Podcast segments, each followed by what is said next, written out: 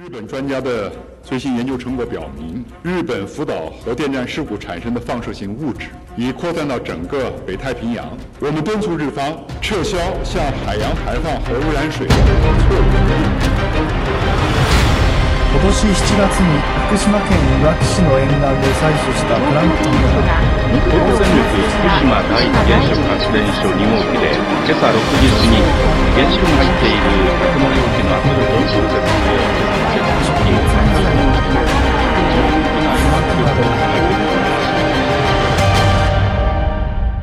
大家好，欢迎收听叉点 FM，我是小白。我是耗子，书记，首先声明一下，电台改名了，细心的听众可能发现了，改名的原因呢，就是属于客观因素改的啊。我们这是配合平台要求。政策啊，啊不让用电台两个字。哎，对对对对，政策要求，然后第二对，第二点呢是，呃，本周我们在部分平台上传两期节目，一期呢是正正常更新的，另一期是我们的粉丝团抢先听服务。如果您想加入我们的粉丝团，可以关注我们的微信公众号，搜索“插点插点”，查看相关信息。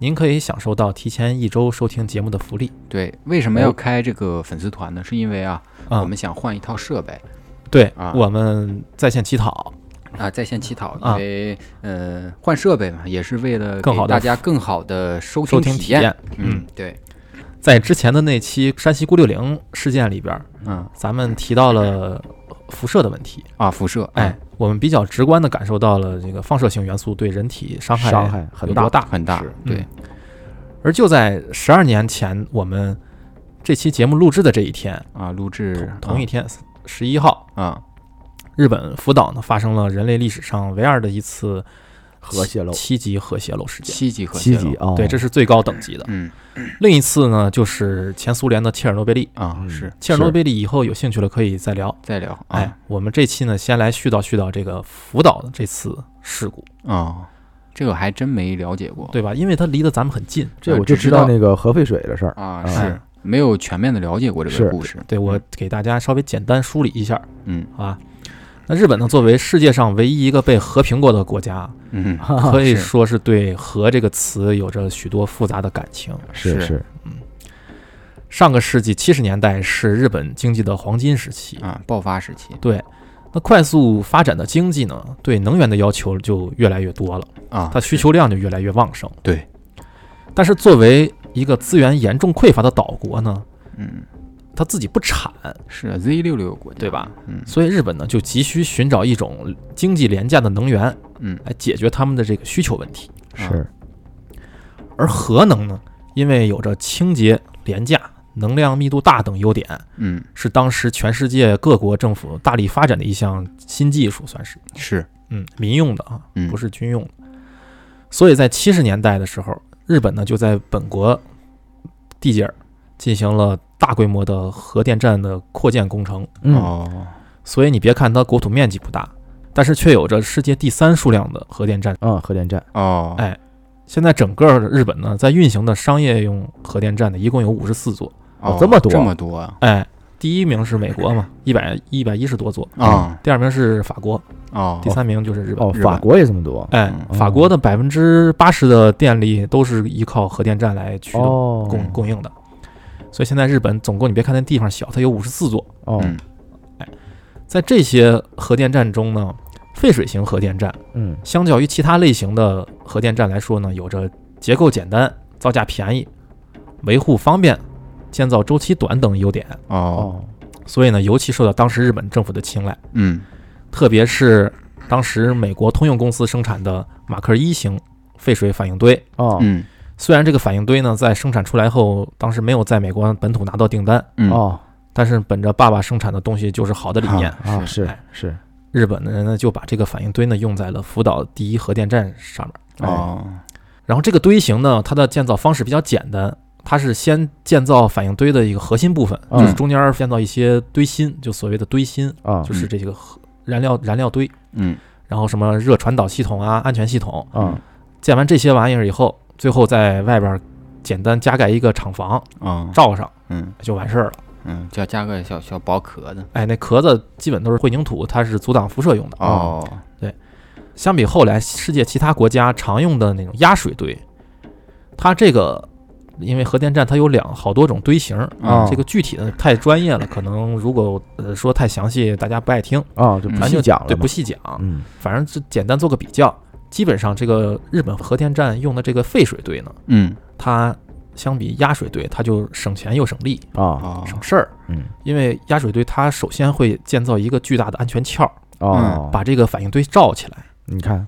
然后再在外边套一厂房。你看看。它这个就没有这一套，没有这个安全壳这个安全，它不安全，嗯。不安全。人家有但是有安全套，不是有有安全套，对不起，对，不好意思，不好意思，不好意思，蔫儿慌蔫儿慌。不好意思，不好意思，嗯，在这个时，但是在那个时期呢，人们认为这个反应堆十分安全，嗯嗯就是不需要安全壳儿。嗯啊，带跑偏了对不起啊，直到后来呢，发生了两次严重的核事故，嗯一次是在美国的那次核核泄哦，漏，美国也发生过，美国发生过，啊，啊，但级别没这么大嘛，哎，没这么大。后来呢，另一次就是切尔诺贝利，哦，哦，都那两次是废水不是。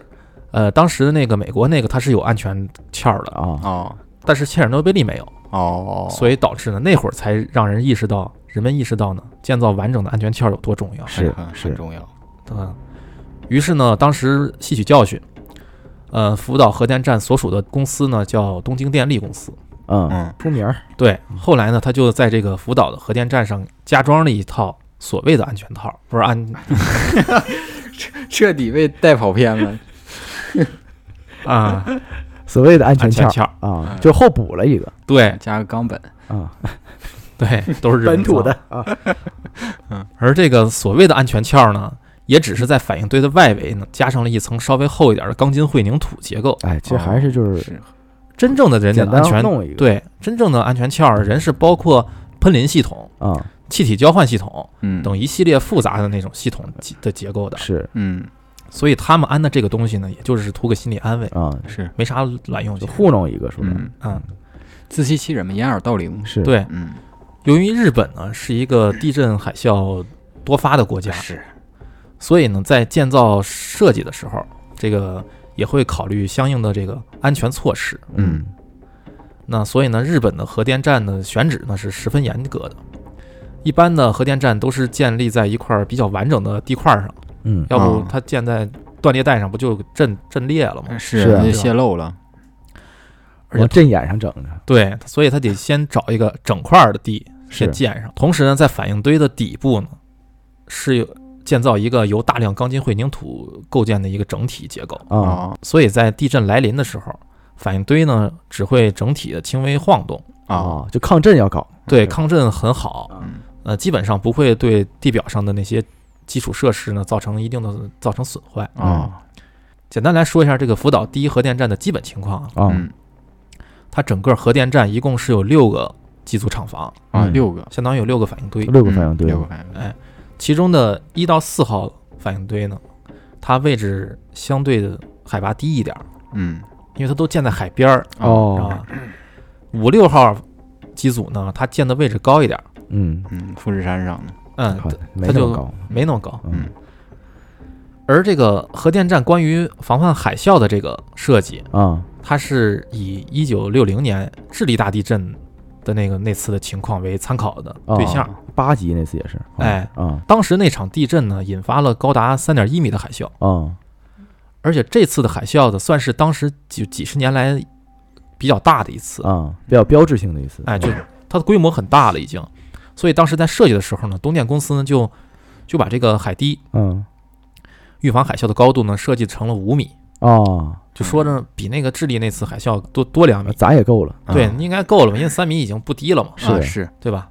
比姚明就高了，嗯啊，但是在二零零八年的时候呢，嗯日本的地震调查研究会通过一个模型，啊哎，就研究，就说呢，如果呢在日本的岩手县附近发生八点三级地震的话，啊，那么呢，福岛的核电站附近的海域呢，可能会出现高达十五米的海啸。这哇，这差太多了，嗯。差三倍啊。嗯，他们低估了天谴的力量。啊，哎，这远超核电站的海承受能力了底高度。啊，而作为这个东电公司呢，这方面觉得，如果按照这个计算模型标准来建的话，啊得改建呀、那是啊，新建一新的那个海堤需要花一大笔钱。是啊，多费钱。那。肯定费钱。呃，不行，不能掏钱，掏掏钱伤感情。于是他们就给这个机研究机构呢回了封信，啊，不哎。不捐没钱，不找。不，人家很客气，啊。嗯。人家说啊，尊敬的各位研究人员，你们好，感谢你们对福岛核电站的关心，啊。但是呢，我们经过评估和考虑，觉得你们的假设过于空洞，啊，嗯，这毕竟也是假设，对我们决定保持现状，嗯，就不改，就一个字儿滚嘛。对说说话很客气的滚。是。嗯。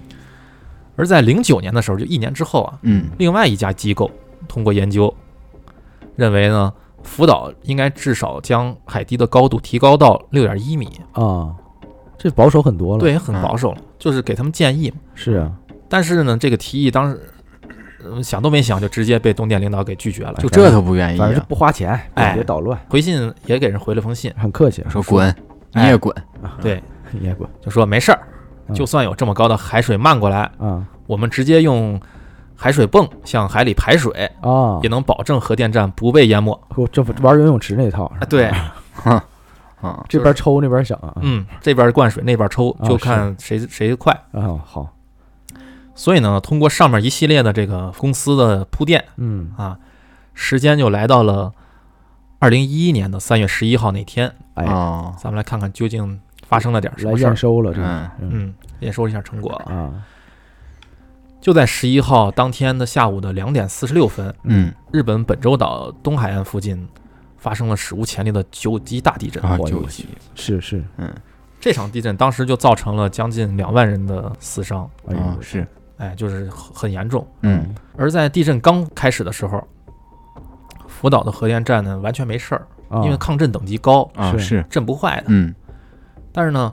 它一二三号机组的那个有地震检测仪，啊，它立马就发现了这个有地震。地震波来了啊，哎，根据预设好的程序呢，这反应堆就立即停止，停止运作呗。对，停止运作，自动停止了就。啊嗯然后各机组的应急柴油柴油机呢也是正常启动，嗯。嗯。给反应堆的各个核心核心设备供降温。供电，啊，供电。它需要供电。啊，对你供电它是用来降温的，对嗯，因为自自动那个停堆以后呢，反应堆它是有那个控制棒，就是反应堆里边有大量的控制棒，对。然后它需要控制棒这个全插进去，嗯，插到那个反应堆里边，它就能停止裂变反应，它就能相当于把这个反应堆自动停止了。就，关了，关了。嗯但是呢，虽然反应是让它这个停止了，嗯。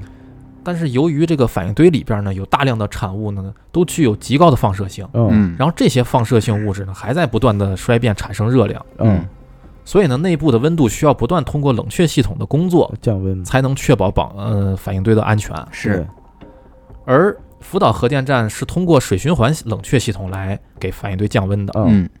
其实简单理解就是和咱日常中那个水冷。对水冷那个机箱啊。啊是一个散热原理，是。哎就是个大型的水冷那个系统。啊。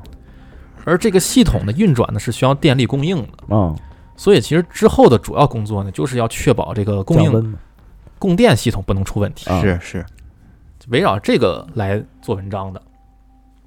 所以在这个地震发生后的半个小时内呢，各个机组的这个主控室操作员也是冷静的按照这预定的程序，说操作反应堆，一切都很正常，嗯就插进去，然后就供电呗，嗯然后就冷却啊。然而一个小时以后，也就是下午三点半，这次的主角那个海海啸海啸到了，啊因为地震引发了海啸。是嗯那核电站呢，在应对这些错灾难的时候呢，为了在任何情况下都能保证这关键设施的安全，都有一套比较完整的防御体系。嗯，这个核电站呢，它供电系统一共有四道防御体系。嗯分别是什么呢？第一道就是各个机组之间电力的互相支援，啊就比如说啊，这样保证一台机组因为意外发生停堆需要供电的时候，啊旁边那些机组它不停，它可以给还是给它充电，啊，明白来保证这个机组的关键设施呃正常运转。电力供应，啊对，，这是第一道嗯第一套那个呃防护措施。嗯第二道防线是应急柴油发动机。啊，啊，是。用柴油发动机供电。哎，这个发电机呢，在设备失去电源之后呢，就会自动启动，啊。嗯。为关键设施继续供电。而且每个机组呢，不止一台应急发电机。啊。所以呢，即便是其中的一台发电机不能工作的话，其他的发电机也能补上。啊，是。而第三道呢，就是场外的应急电源，啊就是在厂呃核电站周围有那些电塔啊来给它输电。嗯这样的话呢，就是保证在即便是应急发电机它也供也故障的时候，啊有外外力给它来供电。啊！这么听着好像也没啥毛病 第四道充电宝 哎，真的确实啊大充电宝，大充电宝，哦，就是第四道防线就是蓄电蓄电池组，啊，真是充电宝大型的充电宝。如果这个前面三道的防线都被攻破以后呢，这个大充电宝就可以仍然维持八个小时左右的供电，哦，那挺确实它挺大。它是充电宝用不用扫码吧？不用。免费的嘛。啊。嗯。如果在这八小时之内呢，场外能够运来支援的话，给它接入外外外接电，啊，它就能恢复。哎，它的那个能还是能保证这核电站的机组安全的，嗯，啊，听起来很很合理吧？比较稳妥，很合理，嗯，四道防线呢，感觉固若金汤。啊是啊，那咱们先介绍完了防守方的基本情况，来看看进攻方的这次数据。啊，进海啸攻方式，好家伙。啊，专业一点儿。啊。那根据日本气象局的测算啊，啊，当时袭击日本，听着好像气象局攻击他们一样，好像是气象局组织的这次攻击，人家预告一下，内战啊，嗯，当时袭击日本的这个海啸呢，嗯，最高的高度是达到了二十米，我靠，哎呀，这个耗子都整咳嗽了，哎呦我操嗯，我吓坏了，受不了了。吓哭了。而正面袭击福岛核电站的这个海啸呢，啊！达到了十四米，我操，我靠，那完了，完了，那人家预测的没错，没错啊。十五米的话，所以呢，人家的那个模型计算的很准确，很准确，嗯，不听老人言，真的是。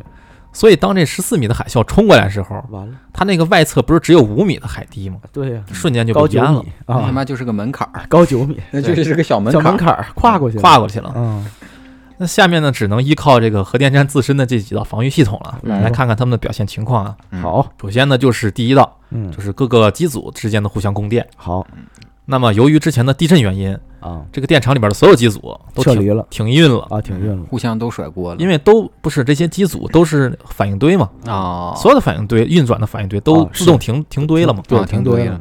所以这第一道防线，所以基本上属于白给了。形同虚设，不是，但是不对呀。嗯，他这个第一道防线从开始设定了这么算就是白给的呀，因为海啸一般在对于日本来说都是地震触发的，它地震一触发机就全停摆，然后海啸来它就没有用啊，它是你知道，它是以什么那个呃出出发点来设计的这个呢？啊，它是比如说其中某一个是因为某些原因，它自己出现故障了。哦，其中一个机组出现故障，哦。其他的机组可以来补充。，不是非得针对应对海对，啸，不啊不是非得针对地震海啸的，就跟啊海啸干是，明白对。明白，好，所以它第一 第一道防线，其实在地震那关就全都干了。全都。停摆了啊。哎，那第二道防线就是那个应急柴油发电机，啊，柴油发电机。立马就启动了嘛。啊。忘加忘加油了不是，啊，我以为忘加油了，主要是他们这个一到四号机组的这个发电机的位置吧，比较牛逼。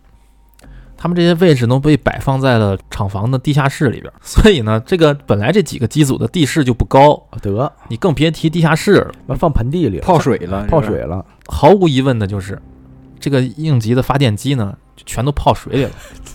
操，真他妈行，挺没溜儿了。太没溜了，他怎么想的？把这他妈弄到底下，他本来就要防海啸的，他没他没有考虑到防海啸的事儿，防海啸他只考虑了五米的河堤、啊，海堤。是是是是，嗯你知道，其实防海啸这事儿吧，就后来我看了一些资料显示的，他不是这个反应堆是从美国买的吗？啊哦，美国那个人家吧，在设计的时候，这反应堆呢是没有防海啸的想法。人家是建在沙漠里头，哎啊好嘛，人家防沙尘暴的，哦，你知道吧？他就压根儿没考虑到防海啸这么个事儿，是吧？搞干湿分离的这种。真的这种组装还得因地制宜。哎，所以他这个日本的这个当局呢，他为省事儿，买回来以后人家咋弄的，他就咋安了，哦，所以根本就没有因地制宜这么一说。嗯，所而且呢，其实其就是他这个水都泡了以后呢，其他的一些关键设备，要么就被海水给冲走了，啊，哎，要么就是受损严重，啥都用不了了，好就断电了。而那个第三道防线呢，就那厂房外边那些电塔，充啊电充电宝，完了，电塔肯定都冲塌哎了都有一共核电站外边有六座电塔，啊其中呢有一座在之前的地震中给震塌了，啊我操，嗯，而剩下的呢那几座呢，就在后来的来的那个特别高的海啸里头十，四米，哎，全冲冲没了。也冲塌了电塔哪能经得住这个呀？对，所以外部的那些供电也没戏了。这个时候呢，就只剩最后那大号充电宝。只剩充电宝赶紧扫码吧。得扫码，发现那码被人给给挡着了，不是把水给冲掉了，挡挡着了。但是这个时候呢，就这个时间，正常情况下理论上只能撑八个小时。嗯，如果这个电池受到了损坏，或者过了时间就完蛋了，还没有后备电源来支援的话还，是不行。那这个核电站的这个机组呢，供电就会被断掉，是啊，那后果就不敢想象。泄露了嘛，嗯，就现在这后果嗯，所以在这种情况下呢，那个控制室里边的那些操作员呢，嗯，赶紧把这个目前的情况就向这个公司报告，赶紧汇报向。向向东电公司汇报。他们的报告内容统一都是啊，核电站内的所有应急发电机都损坏了，啊急需从外部运来应急柴油发电机来支援。嗯，啊于是这个核电站的电呢是下午三点五十断的，啊！这个东电公司的应急发电机呢是下午五点出发的，我操，哦，从上午凌晨三点发的不不，下午两呃下午三点五十断的电，啊，他们的然后过了俩小时以后出发的发电机还是充电宝？车，就是那也还行发电车，，也还行，挺快发电。车啊，在那儿加油呢，俩小时才出发。对。不是你得上报，然后一层一层往上回，哎，这打个电话就事儿嘛。他要是真的快的话，还凑合吧。但是呢，地震和海啸呢造成了严重的交通拥堵，啊所以导致这些发电车呢没法及时到达现场，啊赶上疯狂按喇叭，赶上晚高峰了，我操！滴滴滴的。堵高速上了。哎呦我操！然后后来呢，他们只尝试用这个直升机空运啊，，就是我也想说呢。但是呢遇到了那个发电车那个重量太大，直升机吊不起来的情况，哦，运不动。啊，这种有可能，确实有可能。所以在堵了一个一个半小时以后呢，哎呦，就是晚上六点二十的时候，真真服了。这个东电公司呢向日本的另一家电力公司，就东北电力啊请求我请求帮助。啊 就问我东北的事儿。啊哎，呃，这个东北电力公司呢，就从另一个方向嗯就派出了他的发电车。啊，对，支援一下对。当支援的这些移动的发电车好不容易在晚上十点的时候哎呦我的都陆续到达现场之后呢，啊，又出现了一系列的新问题。还有新问题，哎我，忘充电了。充电板没电了。首先呢，就是原本为应急预备的这些电源接口呢，很多已经损坏了，哎或者因为泡水呢，就存在短路和接地的风险。啊如果就是直接插的电源呢，不仅不能提供供电，这个发电车可能也会坏掉，烧了，是因为当时肯定也下在下着暴雨呢，并且嗯好多水很乱嘛，很乱，对。这种情况。所以呢，抢险抢救队员呢，不得不先对这个电源接口这一块儿进行清洁和整检查，嗯啊，呃，这就很耽误时间。是是是。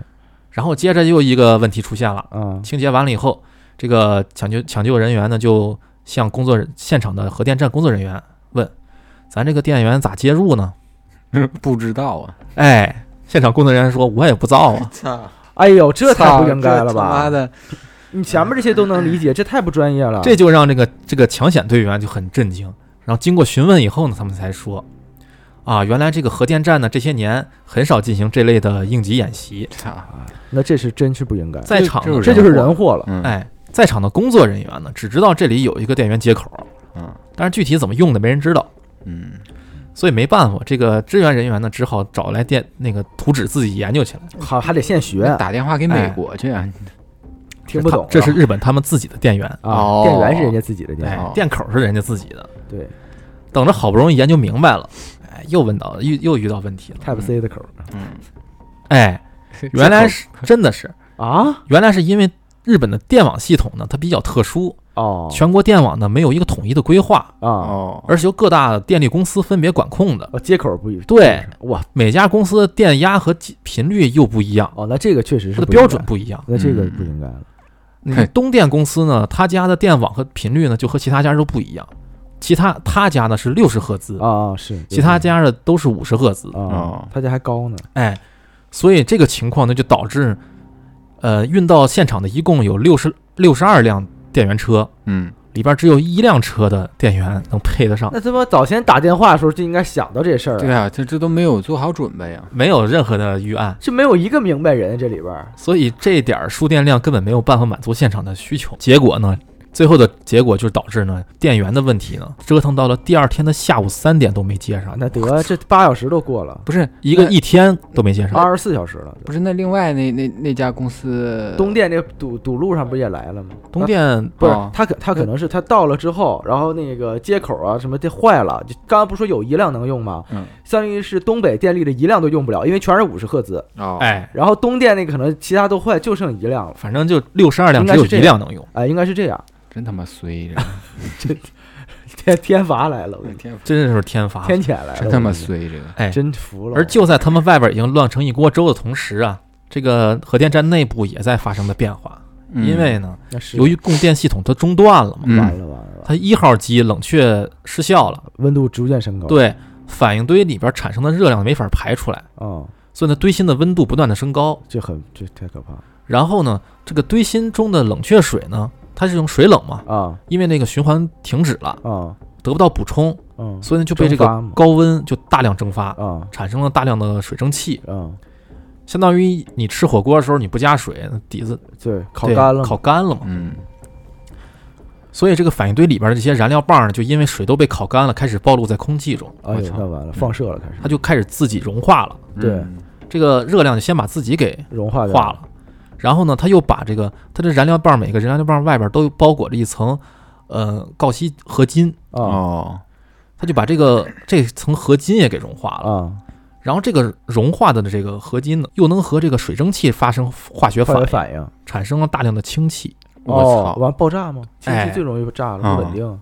所以呢，这个安全它这不是在安全壳那呃里边反应的吗？是啊，它这里边的压力就急剧增加，把安全壳炸开，就跟个嗯。高压锅似的，是是但没孔，它排不出去啊。啊，所以这个时候，如果不对这个反应堆进行紧急外部降温的话，对。那里边可能就直接会爆了嘛。嗯，对，赶紧扎个眼儿啊，其实，在失去电力后不久呢，这个啊现场的工程师就向呃管理高层啊建议说，咱们得用海水冷却，啊，因为里边已经内内循环已经停止了嘛，对，嗯用咱得用对。外部冷却了得。海水来进行呃冷却反应堆。啊。嗯。但是呢，从核电站到公司，没有一个人愿意做出这个决定。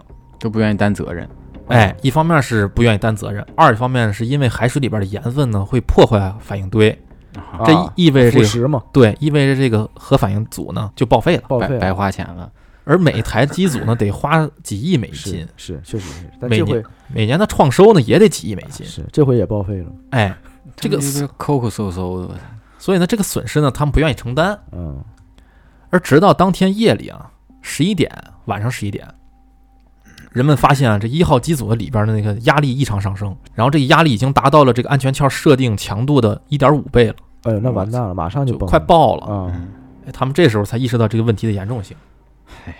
完了，而就在这种情况下，这个公司的高层呢，还是不想给这个反应堆降温，啊，而想着就既然气压过高，有爆炸的风险的话，疏散呗，对，那咱就把这个积压的气体排出去。啊。唯一能起到安慰作用的是呢，就是它如果选择主动泄压的话呢，嗯。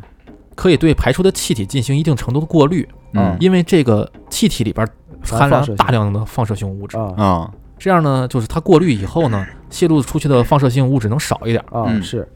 对周围环境稍微破坏能稍微小一点。一点啊，嗯。于是，在面临这个安全壳随时可能会爆炸的情况下呢，这个核电站的厂长吉田长郎，嗯哎，决定对这个安全壳里边的气压进行泄压工作。嗯嗯，但是由于当时还没接通电，需要手动操作，没人愿意去，对哎，一方面没人愿意去，二一方面由于这个操作手册本身存在存在缺陷，好家伙，被被海水还差两页被，海水给泡发了，导致字儿看不清 了，对导致这个泄压工作进行的十分艰难。哎呦，不过最后好在还是现场工作人员也努力嘛，这干啥啥不顺呢？哎，手手动泄压就成功了。哦，那还好一点，然后瞬间就大量带有放射性物质的气体就喷到，呃，喷的厂房里边到处都是，哎呦，哦，就从这个安全壳里边给喷出来了。喷出来了，而这个一号机泄压的成功，这操作已经是事故发生后第二天的下午两点半了。我啊操，这个堆芯早就融化了，啊嗯是也报废了，呃，其实早就融呃早报废了，报废了，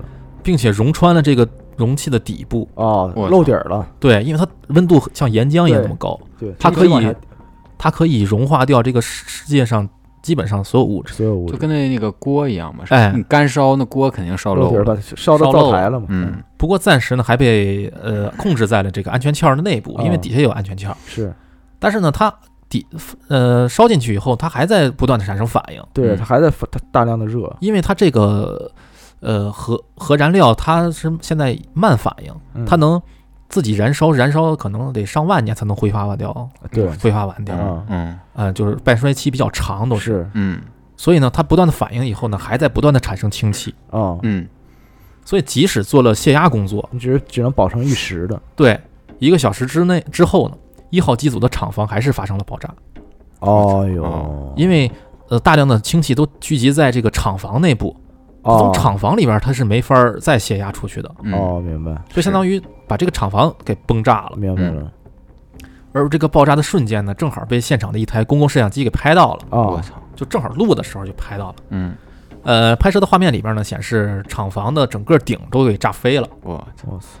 最后只剩下一个空荡荡的钢铁架子。啊啊而且这次呢，一号厂房的爆炸还顺带着把他们飞外边那个呃人员费了半天劲刚搭建好的接通了不到六分钟的临时电力系统一下给炸没了，好家伙，所以之前的供电努力呢又都白费了。真 真他妈服了！同时呢，这次爆炸呢还把二号机厂房上面的一块墙体给干脱落了，哎呦我去，所以相当于是这个厂房外边呃是空，就是和外界是连着了。啊哦，哎，里里边的安全壳呢，它是暴露在暴露了相当于暴露出来了。啊不过好在呢，这个二号机的冷却系统呢，在这个发生意外停电之前的两分钟，啊。被工作人员紧急手动启动了，嗯。啊。所以暂暂时呢还能坚持一段时间，嗯。还不至于立马呃燃燃毁。嗯。那看看三号那个机的情况，啊。原本的这个三号机的内部呢，紧急电源还算有点电，嗯。能维持，但是呢，这个冷却系统呢，它自己出现了异常情况，停止注水了。啊最后在又一系列的骚操作之后呢，导致最后导致结果是什么呢？七个小时之内没给这个机组注水冷却，哦好，没搭理他。嗯。对，就让这个反应堆自己在那儿干烧。啊，于是，一号机组的那个悲剧呢，又不可避免的再次上演。好家伙。复，制了，哎，同样的那个泄压操作，焖烧锅。同样没啥卵用，然后冷却水也不够，哎，最后又嘣，然三后号也炸了，三号也炸了。真。真他妈服了，哎紧接着呢，呃，由于四号机和三号机是共用一个排气筒的，那得三号机里边产生的大量氢气都漏到了四号机厂房里边。那是连带了，再见了。于是第二天四号厂房也炸了。好家伙，嗯他这比那啥还狠哎，不过万幸的是呢，当时四号机在呃这之前呢是一直处于停机维护状态，啊！哦，它里边没放燃料，哦，那好很多。哎，所以呢反应堆不至于出大问题。嗯是而这个五号、六号机这两个呢，它由于本身的海拔位置高高一点儿，啊，没事儿而且也都处于当时关机检修状态，啊嗯所以在这次海啸中呢，它就没啥受到太大影响。啊嗯别忘了啊，这六个机组里边儿总共六个，嗯厂房炸了仨，炸是炸了仨，两个没啥大事儿。是现在就剩一个暂时还没出状况的二号还在坚持。是啊呃，要不为啥说暂时呢？啊对二号内部的这个冷却系统其实也没坚持多了，早晚出事儿了，它在维持了三天以后，他妈三天还没整明白。对，三天以后，这二号机组内部的电力消耗完完了，哇，给你机会你不中用啊。太不中用了，哎，所以呢，在失去冷却水之后呢，之之前发生在一号、三号的情况又发生了。又复制了，而且更要命的是啥呢？这个二号机组之前由于各种原因，手动泄压的尝试一直是失败的。啊！哦，压力就没泄出去，对它，它这个安全壳炸安全壳，它一直这个压力是在安全壳内部的。啊之前炸都是厂房，嗯是所以呢，大量气体在这个安全壳里边儿，呃，不断的维持。嗯它一直也是都是在一点五倍，就是安全壳强度的一点五倍左右。哦，而这个状态持续了七个小时。哎妈，七个小时还没整明白，哎，而且在这期间呢，所有人都不知道咋整了。当时这个东电公司甚至向日本政府申请，啊，说咱就把人员都撤了，嗯。就让回家回自己炸吧。回家吃饭去吧，不别管管了，嗯。别管了，避免出现人员伤亡。嗯。因为要是出现人伤亡的话，他赔不起。啊，啊，好家伙，还寻思这个呢，哎，他就是得花钱的事儿，他不想干嘛。这回他赔得起了，嗯。不过所幸后来他这个操蛋决定没被采纳。嗯。啊，就是给该干啥干啥去，还是你继续吧。对嗯。自己事儿自己负责。呃，最后也不知道是幸运还是不幸啊，这个二号机组的这个安全壳呢，由于制造的密度不够均匀，嗯所以导致上面有一个小孔给破裂了。哦哎，相当于有呃高压锅上有个排气孔，啊，自己给开了个排气孔，对，它没炸，呃自救去了，自救了。二号实在没招了，嗯所以大量完全没有经过处理过的这些放射器放射性气体都从这口里就喷出来了。我操，杀伤力巨大。而且咱之前也说了，这个一号机爆炸的时候给二号机的厂房干掉了一块儿，啊，它漏了个大洞，呃得了就所以这厂房不用炸了，排到空气里了，对，，直接就是排了大排到大气了，啊，直接就把周围的环境都给污染了。啊，这个完全这是原汁原味的高浓度放射性物质，啊对啊原汁原味儿，原味哎，原味儿奶茶嘛，所以其实，在整个的福岛核电站事故中呢，真正泄露了大量放射性物质的，主要就是这个二号机。二号啊，好家伙，他们那闷声不吭声，他干的事儿最大。嗯对最野，最野，那以上呢，基本上就是这个核电站在这次天灾中的大体情况，就几个机组是炸的炸，漏的漏，，这后来其实问题全是人祸，对，全是人祸。全是人祸。给，了很多机会，其实。那下面咱来看看这个这次事故中的另一个主体方，这个日本政府和东电公司，他们在这个事故中在忙啥？啊，对啊，，忙啥哎？忙放动画片呢？那是东京电视台，不是一个东电啊，是吗？在这个三月十一号那这个海啸对核电站产生冲击之后呢，这核电站电力不是受到影响了吗？是这个时候呢，当时的日本首相菅直人，呃，宣布进入核安全紧急状态。啊，但是呢，他那会儿对外表示说，暂时没有发生核泄漏事件，嗯嗯大就请大家放心，安抚一下。嗯而从这个十二号，就是十一号发生的海啸，十二号到十五号这四天的时间里，对核电站这个事故的应对，都只有东电公司自己在处理。啊，我操，独自面对，挺艰难。你别说这个动员国家力量，就连地方政府也没有进行动员，他们就是不想背锅吗？就是不想管嘛，哎，就是自己管自己的事儿。嗯这消防队基本也没去，自卫队呢更啥都没有。而这个东电公司这边呢，他们是一直到一号机组发生氢气爆炸之后，嗯，才决定说用海水灌溉的系统啊来方式来给太晚了啊，反应堆降温，嗯而且是仅限于一号机。嗯，其他几个机组他们还心存侥幸想抢救一下，好他们还会员专享呢。一号不行了，一号已经，反正他弄不弄也报废了，对，啊，反正炸都炸了，是就完事儿了。而后来呢，结果就是另外几个机组其实也没都保都没保住嘛，啊是相继炸了以后呢，这公司才说给这几个反应堆灌水，啊，所以这个政府和公司这对卧龙凤雏呢，是一直到灾难发生后的第四天，才宣布成立了联合综合部啊，就哎应急这个应急这个事儿。啊，也就是在这同一天，日本政府才首次承认说，呃，这个核电站周围的辐射量呢，已经达到了危害人体的标准，啊。要求这个核电站周围方圆二十里居民撤离吧，啊，二十公里还是二十里？二十公里。哎呦这么多呀？哎，因为核核泄漏是一件很啊是因为它进了大气了嘛，它土地也受到影啊，响，土地也受污染，了对对对，而又墨迹了两天以后，嗯也就是灾难发生后的第六天，嗯，这个消防和自卫队等支援力量才陆续到位，这妈一个礼拜了都，从空中和地上给这个事故，呃，这些反应堆大量喷水。啊而由于担心辐射强嘛，嗯因为这个反应堆不是呃厂房炸了以后的反应堆不是暴露出来了吗？容易，是嗯，它上上方它的上方是有大量的辐射的，辐射气体啊，对，所以这个自卫队的直升机呢是在离反应堆很远的距离就开始洒水，啊是没有用，对，那那个就就像是给自家花园那个浇喷喷水似的，他以为自己能迎风尿屎仗是吗？嗯哎，这对于一个散呃散发的热量能把一个游泳池的里边的水在半天内蒸发干的反应堆来说，哎，基本没卵用。所以自卫队采取的这种洒水方式呢，呃，在在国际上受到广泛的批评。哎，一天之后，他们才就说啊，我们这个没啥卵用，这操，哎这都比较效率啊。嗯而这个这个操作方式又导致另一个次生灾害的发生。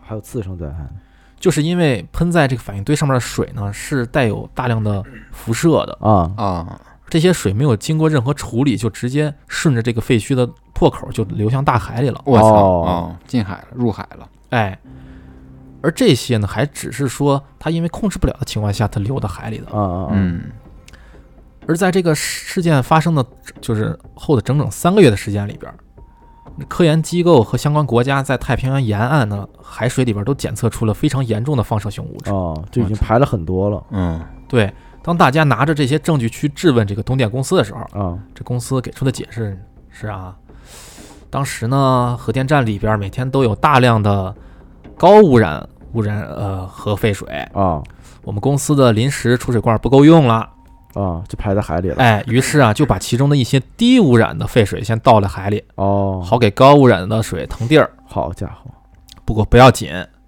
这些水呢我们公司都处理过，啊，都自己喝，问题不大。都自己喝，都自己喝。自己喝去吧。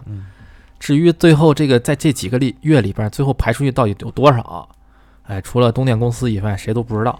嗯，自己喝吧，福岛矿泉水嘛。嗯对，而等着排了三个月之后呢，这公司总算是在厂房的周围建造了一圈巨型储水罐儿，啊来储存这些产生的核污水。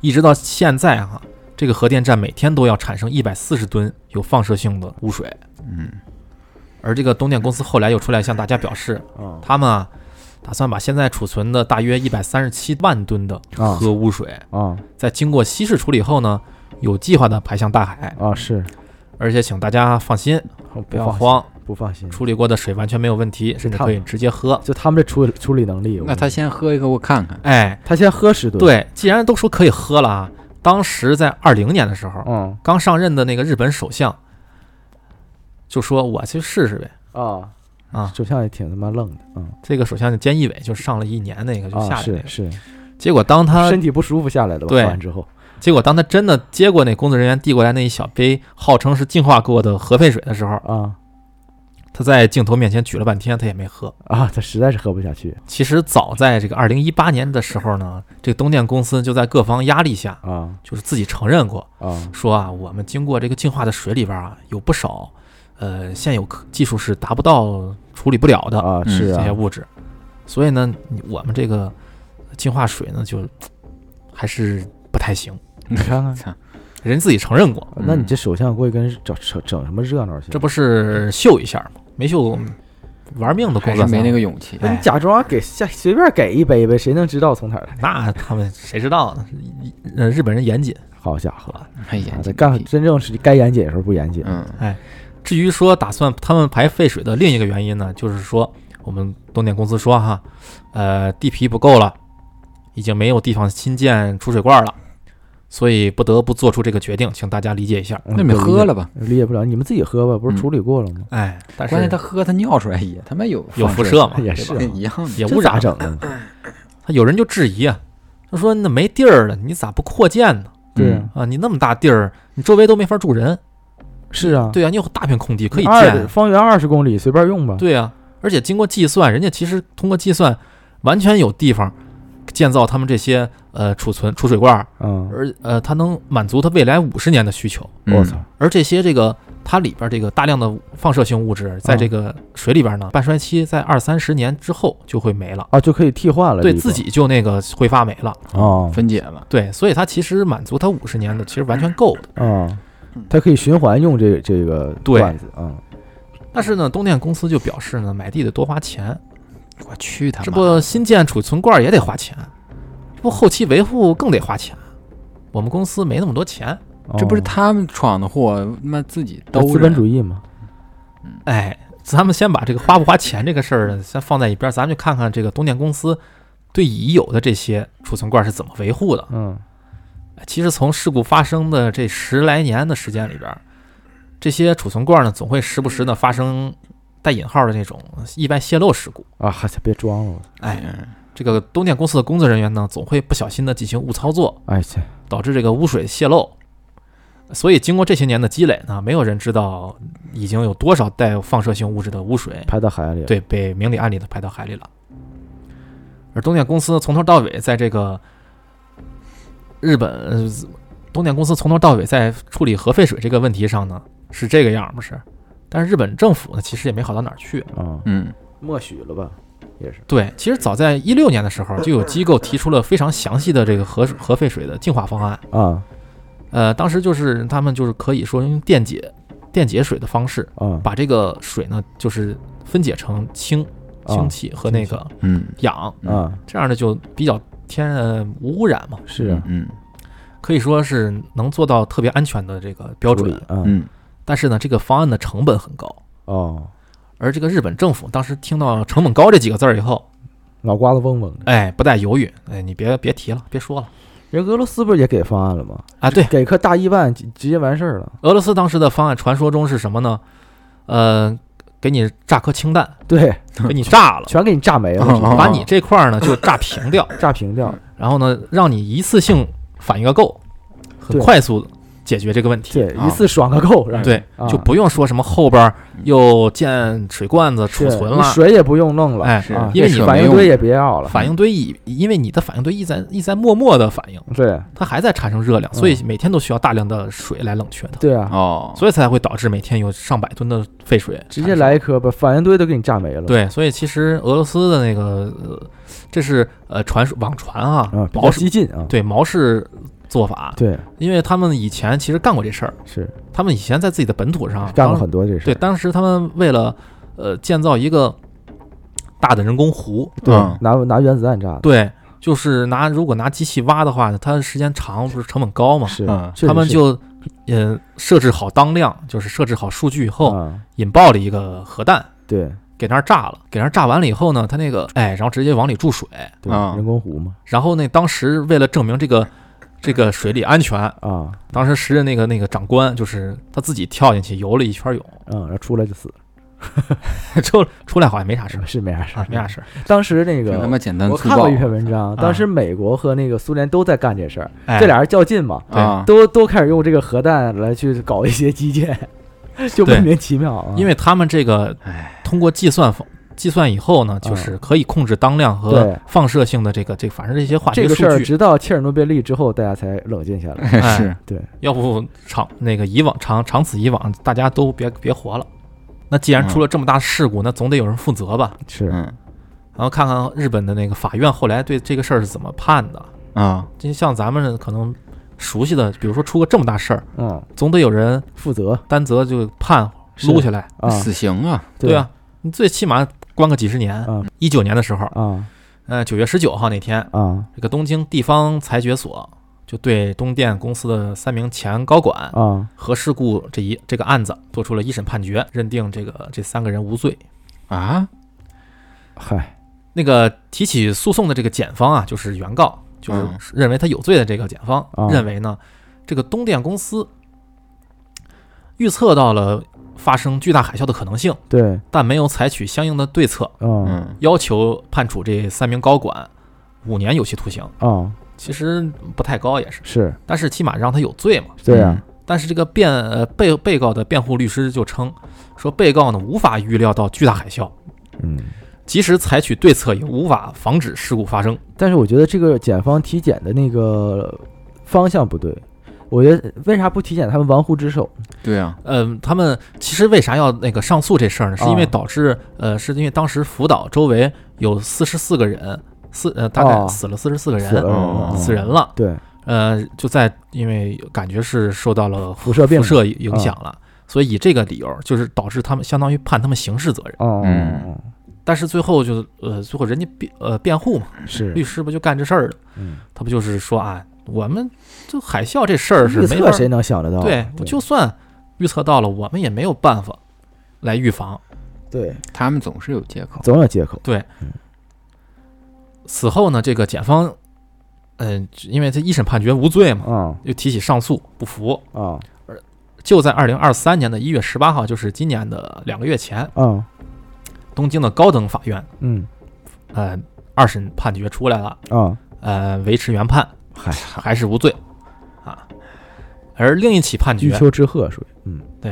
而另一起判决，两个有有两个那个诉讼案子，另一个是二零二二年六月十七日那天，嗯。日本最高法院宣布了对该事故的国家认定、国家责任认定和国家赔偿的四起集体诉讼案件的裁定，就是宣布了这个呃国家要不要赔，啊。国家要不要承担责任啊。这个事儿宣判了，表示呢国家不承担此次事故责任，堂下何人状告本官，哎对，吧？嗯我能判自己有罪吗？啊理由是什么呢？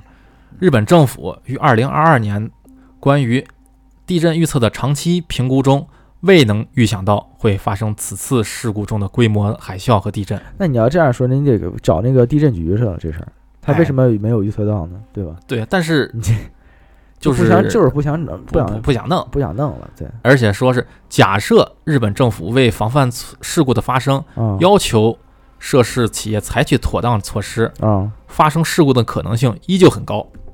嗨，他是以这个理由你，看这这怎怎么说怎么是这话哎，反正这个正反话你就就就就都是他们说吧。是所以此次事件中没有人负责，没有人承担责任，操，他们玩他们玩的挺好的，嗯、都是、呃、闭环了他们鞠工匠精神，都鞠躬啊。道歉就完事儿，是。死你妈塞！啊而这次事故呢，后续的影响啊，就除了肉眼可见的，咱们这知道这些排核呃核废水这些行为，啊。其实最恐怖的在于什么呢？它已经成为这个废墟的核电站反应堆。嗯。虽然当时日本政府在三月三十号那天就宣布永久关闭这个一一到四号机组了，啊但是呢，由于这个堆芯熔毁了，啊。它核电站里边这个燃料呢不断的发生反应，啊，进到土壤里了，对它产生不断产生放射性物质，啊。而且它跟它的温度特别高。是。你想它的那个，你咱们打个比方，嗯呃，那燃料棒外边那层金属那合金，啊。它的熔点是两千一百度，嗯哦操所以你想想它的里边的那温度可以把它直接融化掉，是我操，相当于它就是岩浆嘛。对嗯四五千五六千度上万度。所以之前的，公公那个公司呢，就是东电公司，他们也尝试去派出什么机器人儿啊。去探查一下这个里边的情况，反应堆里边情况。嗯没到那儿融了，对，但是机器设备呢，靠太近就会因为高辐射损坏掉了，啊对。就辐射太高，你机器人都不行。对，它不用是那个温度，它辐射能把机器给你打坏，对，它因为现在完全不知道里面什么情况，嗯。对，因为它的那个哦这个呃放射性的这个物质呢，嗯。就是元素，它呃简单来说啊，它为什么会导致人体的就是一粒子些穿透嘛。对人体的一些什么那些病状呢？就是癌症发病率高呢？嗯。它实际上是因为它那个里边的那些粒子啊，它会进入到人体以后，它会撞轰击你人体内的 DNA，嗯对。哦，它把你的 DNA 打散给打散掉，哦让你的这个变产生畸变，嗯。哦变异了，对，相当于你的细胞里边的就产生畸变的概率会变得高，对。嗯。然后它它的慢慢容易产生癌变，你看那个最接近辐射那个病都是最后烂死的嘛，对，就是你的身上的那个肉全开始溃烂，就是因为你的基因基因核被打碎了，哦，然后所有的肉就是最接近那个放射性的那个人，最后都是那种疼死的，就是浑身一点点溃烂死的。首先你的皮肤是通红，啊，对，因为你的那个细细胞是被已经就是被打的已经打碎了，对打碎掉，嗯，所以就会大量的血红细胞就会表呃浮在你的体面儿，对，坏死了，哎，所以呢就导致你的体面是通红的那种状态。嗯。其实之后可以就是，呃，可以如果想有兴趣聊那个切尔诺贝利，哎，对，哎，那个一定要聊切尔诺贝利，很那个比较直观，那个你就能明显对比跟这个，你你就看看到这个社会主义国家应对这种事故的时候的操作是多么的，可以看一看一个有担当的民族是怎么对对干事儿的，哎，嗯，所以呢，就是咱们刚才说了这个芯堆芯不是熔毁以后，它一直在往下渗吗？嗯。它因为它高温，它肯定是会把这个安全壳儿给熔穿的。嗯。它其实熔穿以后就是融到地底地表里边了。啊而至于这个熔堆这个呃高温的这些物质呢，现在到什么位置，到地层的什么位置是没人知道的。哦，其实即便咱们说话的这一刻，它可能还那边还在发生反应，哦还在往下融，所以最后导致呢，嗯、因为它不断的有放射性物质来产生，嗯。它有大量的这个，它可能会渗透到土壤里边儿对。和地下水，啊是。哎，所以会导致那个那边的呃土壤和地下水都污染很严重。嗯。这个其实是已经隐性的危害，是对它本土的危害吧？对，嗯。但是呢，它就是那不是那个排水做对整个全球都有危害，是啊，嗯，因为它伤着我伤着我地底人了都，对啊，所以 把我地底人都伤，我就没得讲了，我。我说最近怎么老他妈有 UFO？了，对，待待不下去了，得出来了，我的对，所以 底下辐射太高了，我的说温度可太太高太热了，太热了，嗯 气温变化了，我操就做假设哈，它如果嗯、呃咱们就开脑洞，啊咱们把他们不不光是把这个地下的地下水给污染了。是。那再往下渗，它是什么呀？慢慢的往下渗，不知道，它是有地核的嘛，对，哦，但对吧？地核的温度更高，对，嗯，它就可能因为它有放射性物质，反正它就把地下可能会渗到很很深很深的位置。是，嗯那最后具具具体能产生什么化学反应，咱们可能不好设想，不太好感觉它这像根引线呀，地球炸了，我对啊，给点了就可能顶多把他们给崩飞了吧。啊，啊，日本可能就呃炸没了。我靠！我觉得如果地球把那块儿崩飞，那应该不止日本那小块儿。我靠，哎，就下这是后边的开脑洞，瞎瞎想。那都是因为地底人都崩上来了，地底人不乐意了，我说太热了，今天对，但是咱们最直观的就是这个污染是没有，现在已经没有办法避免的。是是是已经成这结果了，嗯，对，所以呃，这个就是属于给咱们的一个，就离咱们很近的一次核泄漏事故，是。而且这是很不负责任的一次人祸。，对，这其实说白了就是人祸，是有很多机会其实能拯救的，但是都没全是机会，都选择了错误答案。嗯。A 和哎。B，A 是对，总能选 B 啊。他永远能避开浑浑身难受，嗯，哎，永远能避开正确答案。是。这个你回头一定要讲他讲讲那个切尔诺贝利，因为切尔诺贝利的所有措施跟这个是一模一样的，就是他几乎用了跟这些一样的措施，但是比这个做的都好。嗯，哎，对。就，包括飞机洒水，刚才说的那个切尔诺贝利也那个进行了洒水，但是，呃，都是那种舍命去的，哎，对。就我不活了，我一定要为了这个国家和这个民族去保护住这个这个辐射的扩散，嗯。就不让这个辐就防止这个。辐射扩散。包括他们也用了机器人进去，当时。对对对。啊，就是一定要讲一次，那个真的比这个要好很多，对，做个对比，太缺德了，啊这个这个反正是是咱们近些年，太离咱很近嘛，太恶心了这事儿，嗯所以海产品很多的，他们周边海产品很多，他们自己人都不吃了，啊就他妈长成克苏鲁了哎都快啊，所以不知道到的时候呢，而且这个影响是长期的，对，就是是他们以后的这个，呃，就周围的那些人呢，长时间生活在那块儿的人呢，他的癌症的发病率啊，还有畸形儿的都会高，产生，就会比其他的地区的都会高你很多。说咱们这块儿现在这海产品还能吃吗？咱们这咱们这边还行，咱们还行因为啥呢？嗯，他那个日本那个，他他那个东海岸，洋流，他洋流咔给先往美国先往美国去，哈哈是哎是绕了一圈以后呢，他先他他虽然最后整个是大是海海洋是通的，嗯但是他最后他得在外边相当于海水稀释掉了到最后才到咱这儿，绕一大圈之后，最后到咱们这可能是基本对上是基本上那个，嗯，所以呢，他就是呃，对咱来说可能呃不幸中的万幸。咱，咱到三分之二大概是，嗯，啊，就是先先大海先稀释一遍，真是先到美国，嗯，对，因为他先飘到了那个美国的西海岸。对，美国加拿加拿大那边，那美美国比咱们着急，看了吗？这但是从哪儿来回哪儿去嘛，这不就是？对你不卖给他，是大哥，我再给你送回来，是。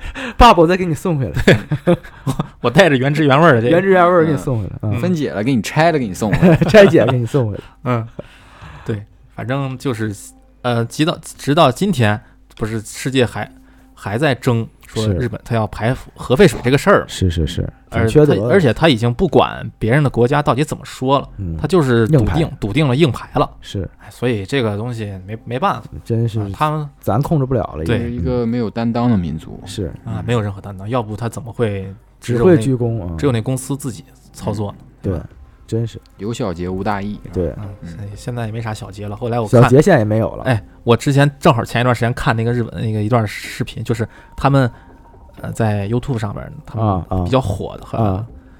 呃，就是他们日本很多寿司店不是回转寿司嘛，啊。有很多那个没什么道德的那些小孩儿，就是十六七八岁的那小孩儿，啊，不良少年，哎，不良少年，啊哎，那回转寿司到他们面前的时候，他们把那个回转寿司拿下来，然后往上吐口水，操，这也太缺德了，吐完以后，然后给人放回去。好家伙，然后加了一道菜，哎还有那个是什么呢？他不是桌上都有那个公用的那个，呃，倒调料汁嘛，啊嗯有个瓶儿不是？嗯啊，拿过来以后，他往那个那个瓶嘴上，他拿自己舌头舔一圈儿，好家伙，他们有病吧？我操，然后还拍视频炫耀，发的那个 TikTok 上。操 新冠捍卫者，操 特傻逼，然后他们就往那上面吐口水，然后或者是把自己吃剩下的东西，然后放到那个回转寿司那个盘儿呃旋转带上，哎呦，呃，然后发视频炫耀，好，然后而且还还有跟风的，太嘚儿了，这还有跟风的，哎，所以就是很多这种你现在不理解的这种操作，狗。他们就比较哎，主要还显摆，主要是。他家伙，挺高兴的，人家不认为自己有什么，脑子有点问题啊，对，所以你说的什么小李也没有了，小李，小李无大义，啥都没有，老李就 啊，这老李，秃尾巴老李，对 对。真没有。了，啥都没有了，确实是。所以你你不要抱有幻想对他们。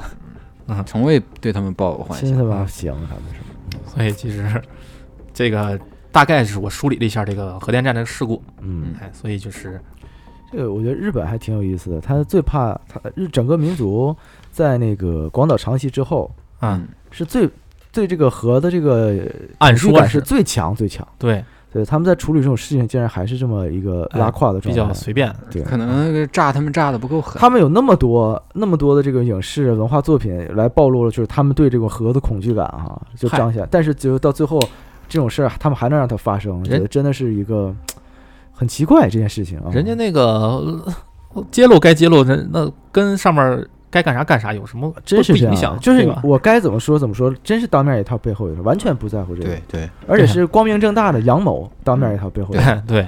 对，咱没没听说过这不是阳谋，他们没有谋，就是疯了，我跟你就没谋。不理解了，嗯，哎，那今天我们呃说了一下，梳理了一下啊，哎最后节目的最后呢，我们呃有投稿征集啊，能听到最后的朋友可以下面稍微的暂停，呃，留下暂停，暂停一下，暂暂停了，暂停，我上你耳边说，我到你梦里说，托梦，托梦跟你说，啊不是托梦，没没死。给自己咒死了。我们有现在征集投稿，我们第一个投稿的话题是看见恶魔，其实就是呃，您身边如果有经历过呃，您觉得有恶意的那种情况，来自于他人的恶意。就是网暴也好，或者是什么呃一些其他的污言秽语的啊，您觉得不舒服的，嗯，哎，可以都给我们投稿分享。嗯，第二个呢是，如果您和身边的一些朋友呢有亲身经历或者道听途说的灵异经历，嗯，哎，也欢迎给我们投稿，我们长期投稿啊，嗯长期接受。投稿方式就是关注我们的微信公众号，搜索“差点差点”来找到我们。对，啊，然后这期节目我们就唠到这儿，好，感谢好您收听本期节目。好，嗯，我们下期见。拜拜。拜拜。